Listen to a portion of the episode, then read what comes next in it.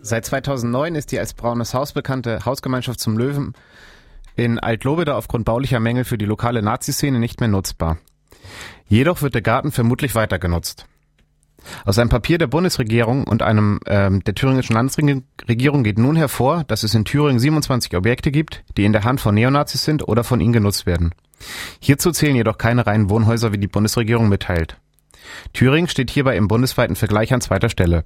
Lediglich in Sachsen gibt es noch mehr genutzte Objekte. Lassen sich hierbei vor, äh, es lassen sich hierbei vor allem drei Nutzformen unterscheiden, wobei viele Objekte multifunktional genutzt werden.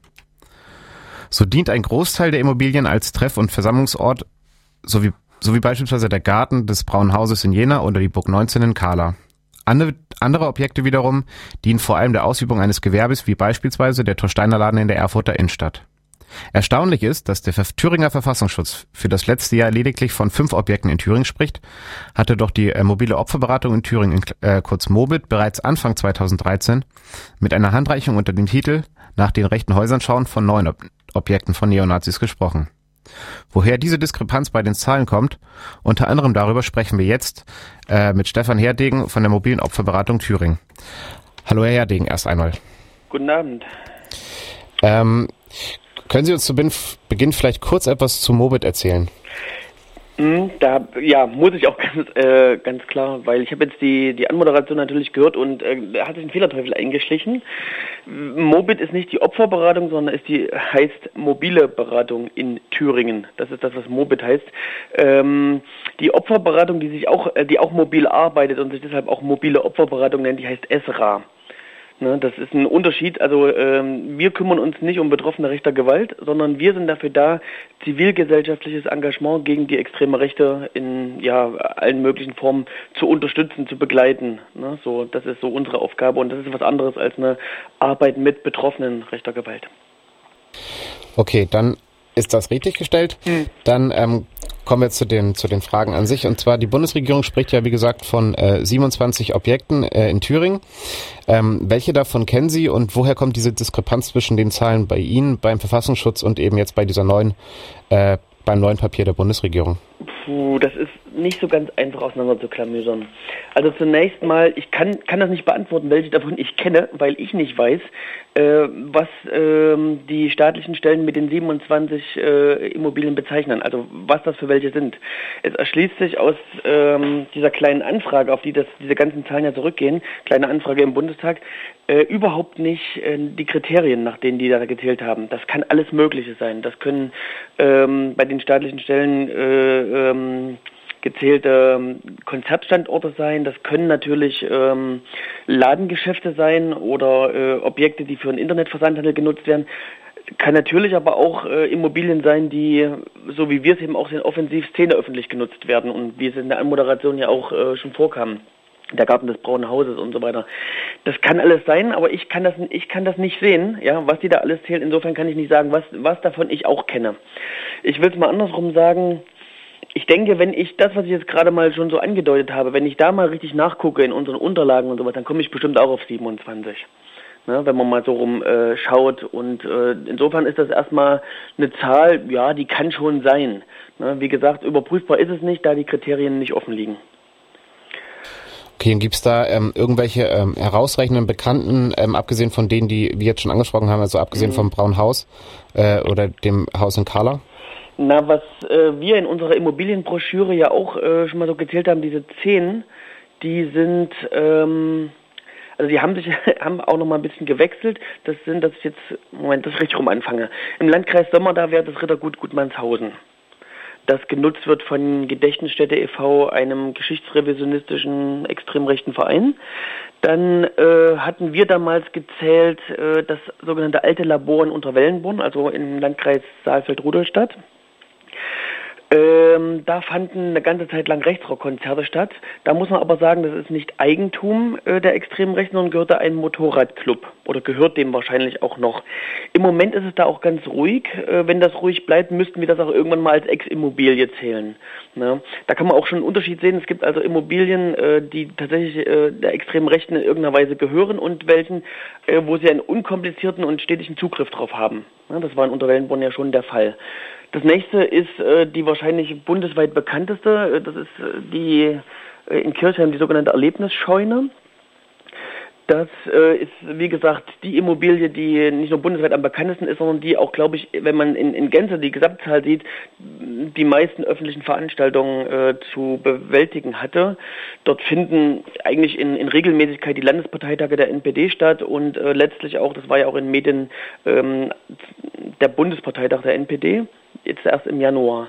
So, dann geht's weiter mit im Norden mit dem Hufhaus.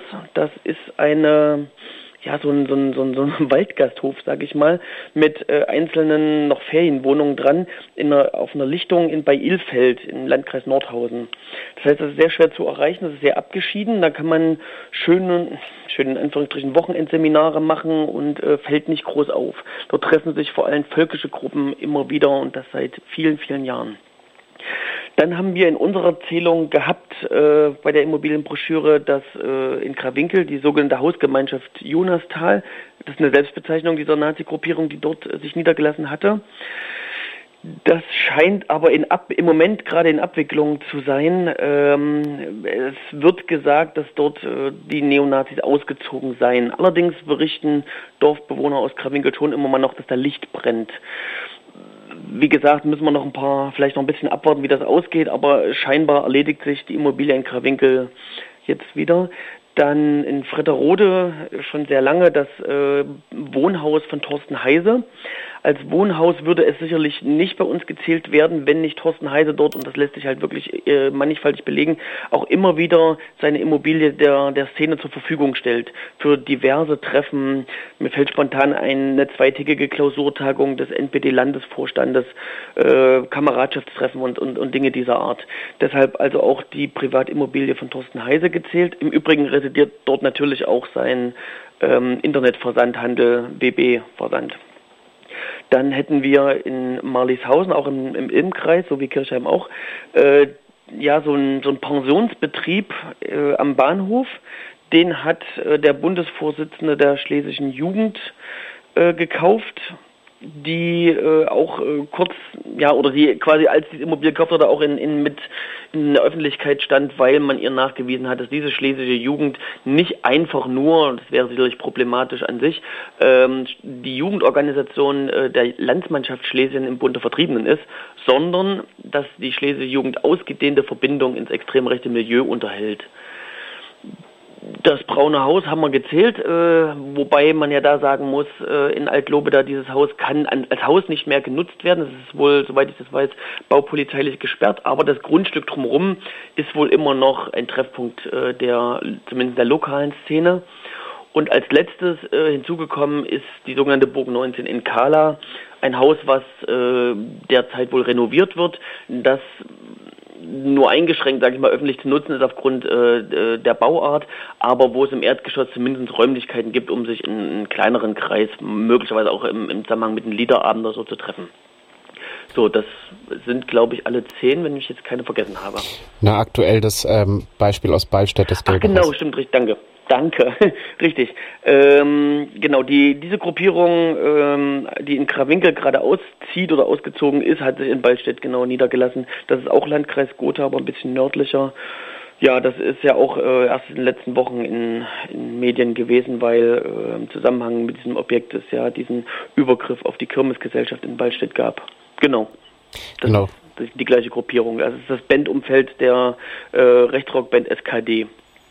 Und da sind wir dann auch gleich schon beim, bei der nächsten Frage. Und zwar, welchen Einfluss haben denn diese Objekte oder welches Umfeld äh, ist denn um diese Objekte rum? Ähm, oder nochmal genauer gesagt, welchen Einfluss haben die Objekte auf die äh, Thüringer oder auf die bundesweite Szene? Hm. Na, kann man nicht pauschal beantworten. Ne? Also ich habe ja jetzt einen glaube ich, einen relativ bunten Strauß an Neonazi-Immobilien aufgezählt, der, der, äh, ich weiß auch nicht, ob man von Einfluss reden muss, aber die Bedeutung, ja, so also auch die ist, die ist unterschiedlich. Sicherlich kann ein, ein Gartengrundstück in Altlobe da nur noch eine, eine begrenzte Bedeutung haben. Ne, lokal äh, sicherlich immer noch, äh, gerade in Sommermonaten, man kann sich dort treffen, man kann dort feiern, man kann dort sicherlich auch be begrenzt äh, politische Veranstaltungen machen, aber nur in einem kleineren Rahmen, denke ich eher. Ne? Und wie gesagt, äh, man ist witterungsabhängig große, also bundesweit äh, äh, eine gewisse Bedeutung hat sicherlich sowas wie Gutmannshausen, aber eben nicht für so eine äh, junge Neonazi-Szene, sondern da treffen sich wirklich die gesetzteren ähm, Nazis, äh, vor allem auch ältere, ne, die im, eben im Umfeld äh, von Gedächtnisstätte e.V. agieren, dass da äh, treten im, in Gutmannshausen Personen auf, die in mittlerweile verbotenen Vereinen aktiv waren, wie das Collegium Humanum zum Beispiel. Also da sind, da treten Holocaustleugner auf, Geschichtsrevisionisten, äh, die aber eben alle der Jugendlichkeit entwachsen sind. Äh, prominentes Beispiel, was da zu nennen wäre, wäre Ursula Haferbeck-Wetzel, äh, deren Mann noch Hitlerjugend-Funktionär äh, war und die also ihr ganzes Leben hindurch in der Bundesrepublik narzisstisch agiert hat äh, ne, das ist dann schon, hat eine bundesweite Ausstrahlung, aber auf ein bestimmtes Segment der Szene. Was anderes ist wiederum im Kirchheim, weil äh, obwohl diese Immobilie der Szene gar nicht gehört, sondern einem Wirt, der äh, offensichtlich überhaupt kein Problem mit dieser Kundschaft hat, ähm, kann die Szene dort quasi alles äh, machen, bis eben, was wir letztens eben sehen mussten, sogar ein Bundesparteitag der NPD. Sicherlich, sie mussten sehr eng zusammenrücken, aber es hat funktioniert und sie konnten, äh, ja, da haben da quasi ein Rettungsboot, wenn die Stadthallen und äh, sonstigen geeigneten Räumlichkeiten bundesweit ihnen versagt werden. Na, das ist natürlich eine immense Bedeutung, wenn man immer noch so einen so einen, so einen Notanker hat, wo man sagt, okay, ist nicht ideal, aber funktioniert wenigstens. Ne? Ähm, wenn eine Partei wie die NPD ihre Parteitage nicht machen könne, dann kriegt sie irgendwann ein, Pro ein Problem mit dem, mit dem Parteiengesetz. Und solche, also die Immobilie Kirchheim äh, verhindert quasi da ähm, rechtliches Vorgehen gegen diese Partei, weil sie dort eben immer tagen können ja, was kann man da sonst noch sagen, ähm, wenn man jetzt... Ich, ich glaube, das reicht für einen ja. Überblick erstmal okay. schon ganz gut. no. ähm, ich würde dann noch mal kurz, äh, ab, also abschließend noch kurz äh, zwei Fragen. Und zwar, ähm, warum gibt es denn in Thüringen äh, so viele, also es ist ja wie gesagt nach Sachsen die zweitmeiste äh, Anzahl von Immobilien. Wieso gibt es in Thüringen so viele? Da kann man nur spekulieren. Das, ähm, ich weiß auch gar nicht, ob das wirklich so viele sind, ne? weil äh, da, der Hintergrund dafür sind ja die Zahlen, die da staatliche Stellen so haben. Und da muss ich eben nochmal sagen, wir, wir wissen ja alle gar nicht, nach welchen Kriterien die das da zählen. Und äh, da, da spielen ja auch Landesbehörden äh, mit rein, die, die sowas eben nennen. Ich meine Saarland, okay, Saarland ist ein kleinerer Flächenstaat, dass da nur drei sind. Ne? Ähm, könnte man über die Größe erklären. Andererseits Berlin, äh, was von der Fläche auch nicht viel größer ist, aber eben dicht besiedelt 13, äh, kann man so nicht, also ich denke, da gibt es so, so viele ähm, äh, Argumente für viele oder für wenige, das, das kann man so nicht beantworten. Und wie gesagt, ich bin nicht sicher, ob das, äh, wenn man die gleichen Maßstäbe bundesweit anlegen würde, ob Thüringen wirklich dann auf Platz zwei bliebe. Das weiß ich nicht. Fakt ist auf alle Fälle, es sind in Thüringen eine Menge sichtbar und ne, die staatlichen Stellen geben eine Menge zu. Warum das so ist, äh, gut, eine Pauschalantwort könnte man geben, die trifft aber genauso auch auf Mecklenburg zu oder auf, könnte auf Brandenburg zutreffen. Äh, ländlicher Raum ist, glaube ich, kein schlechtes Pflaster für die extreme Rechte. Ne? Ähm, das ist ein, ist ein, ein ein Setting, wo, wo äh, es eine überschaubare Vereinslandschaft gibt, wo äh, die Leute, die sich engagieren, in, in welcher Art auch immer und für was auch immer, ja, wo das überschaubar ist, wo man sich persönlich kennt, wo alles ziemlich unmittelbar läuft. Wenn es äh, Neonazis dort gelingt anzudocken, zum Beispiel äh, der nette Kamerad aus der Feuerwehr zu sein oder meinetwegen auch eh schon im, im dörflichen Kontext aufgewachsen ist und im Karnevalsverein oder wo auch immer, ja, da eben schon tätig war, dann hat man es eben nicht schwer, äh, so ähm, Berührungsängste abzubauen, beziehungsweise gar nicht erst aufkommen zu lassen. Ne? Und da insofern lassen sich da dann eben natürlich solche Immobilien auch ungestörter betreiben als im städtischen Raum.